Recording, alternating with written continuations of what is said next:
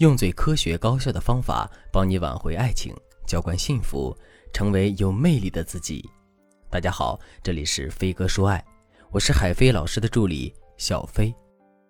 这世上最幸福的事情，莫过于你爱的人也正好爱着你。这种心照不宣的默契，会让你的内心备受鼓舞。而这世上最痛苦的事情，则是你爱的人却一点儿都不爱你。这种剃头挑子一头热的落寞，也会让你的内心备受煎熬。如果你真的很不幸，在感情中遇到了这种情况，那么你需要怎么做呢？其实，在现实生活中，很多姑娘都不会选择放弃，而是会像飞蛾扑火一样，无论付出什么样的代价，也要想办法去改变男人的心意。进而开启这段感情，可是这么做的结果是什么呢？根据我多年情感指导的经验，最终无非是三种结果：有的姑娘会一直在被拒绝的漩涡里挣扎，直到耗尽了自己最后一丝力气；有的姑娘倔强开启了这段感情，可最终并没有收获幸福，而是品尝到了无尽的辛酸和无奈；甚至还有一些姑娘会在感情中遇到渣男。因为渣男是最会树立自己的高框架，从而一步步的诱导我们上钩的。可是，尽管血淋淋的教训就摆在我们面前，还是会有很多姑娘表现出飞蛾扑火的热情。为什么会这样呢？其实，这还真不一定是因为爱，而是我们无法接受被拒绝的事实。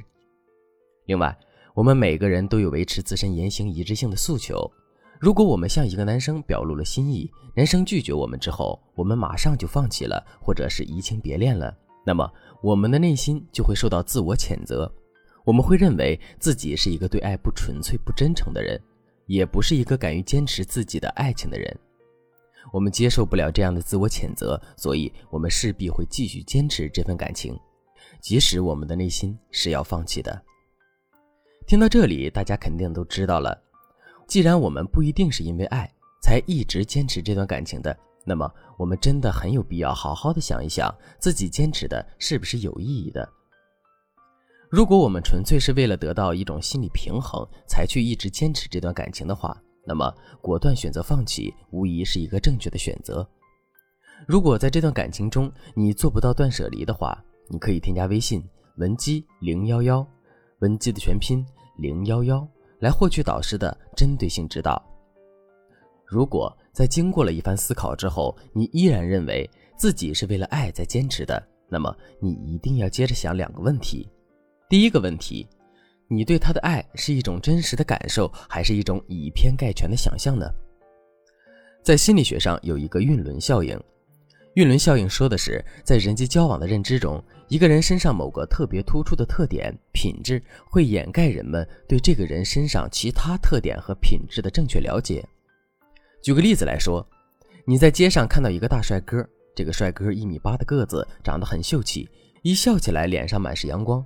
看到这样的一个帅哥之后，你除了会觉得他帅以外，是不是还会觉得他是一个很善良、很干净的人呢？肯定会的。可是。你根本就不认识这个小哥哥，更没有实际的跟他接触过，你怎么会知道他善不善良、诚不诚实呢？其实这完全是你想象的结果。你因为小哥哥身上一个突出的特点，就对他整体的形象产生了想象，觉得他在其他方面的特征肯定也是如此的优秀。这个道理放在感情中也是一样的。很多时候，我们爱上的都是那个想象中的男生，而不是那个真实的男生。比如说。我们内心其实是有四个择偶标准的，可是如果男生完美的契合了我们第一个择偶标准的话，我们后面的三个择偶标准就会变得模糊，或者说我们会因为第一个择偶标准被满足的喜悦，自动脑补出男人身上其他的特点，以此来让自己的择偶标准完全的被满足。所以，我们真的很有必要好好想一想，我们爱上的到底是这个男生本身，还是我们想象中的男生？我们想象中的男生和实际的男生之间的差距到底有多大？如果我们剥离了想象，是不是可以接受这个现实中的男生？是不是还会像现在一样奋不顾身的去迎接这段爱情呢？如果最终的回答是否定的，那么我们真的很有必要暂时按耐住自己激动的心情，并且停止这一个人的爱情演出。如果你的回答依旧是肯定的，那么我们就接着来思考一个问题：你对于这个男生的爱是出于一种天然的喜欢和欣赏，还是出于对自己的补偿呢？乍一听到这个问题，你可能不明白是什么意思。不过没有关系，我举个例子你就懂了。很多姑娘在童年时期都很少会得到父母正向的评价，一直处在被打压的环境中，她们会逐渐变得自卑，而且看不到自身的价值。一个没有价值的人会怎么跟别人交往呢？两个字：讨好。他们会用讨好的方式去处理所有的人际关系，并且把这种模式的人际交往当成是一件理所应当的事情。如果你也是这样一个姑娘的话，那么你在进入一段感情的时候，势必会更容易被一个拒绝你的人所吸引。事实上，你很享受这种拒绝，享受那种在童年时期建立起来的社交模式，并且你还把自己在这种社交模式下取得的结果当成了判断自身价值的依据。所以，一个男生越是拒绝你，你就越是会去讨好他，追求他。但这种情不自禁的讨好和追求，并不是因为爱，而是你在填补内心的焦虑。现在你就可以好好的想一想，你在面对这个男生、面对这段感情的时候，心里的活动路径是不是跟我说的一样？如果这两者并不相同的话，那么你大概率是遇到了一个真心喜欢的人。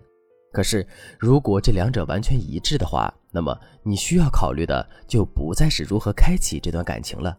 而是如何调整自己的内心状态，改变自己跟别人相处的模式。如果你不知道该如何做到这一点的话，可以添加微信文姬零幺幺，文姬的全拼零幺幺，来获取导师的针对性指导。好了，今天的内容就到这里了，我们下期再见。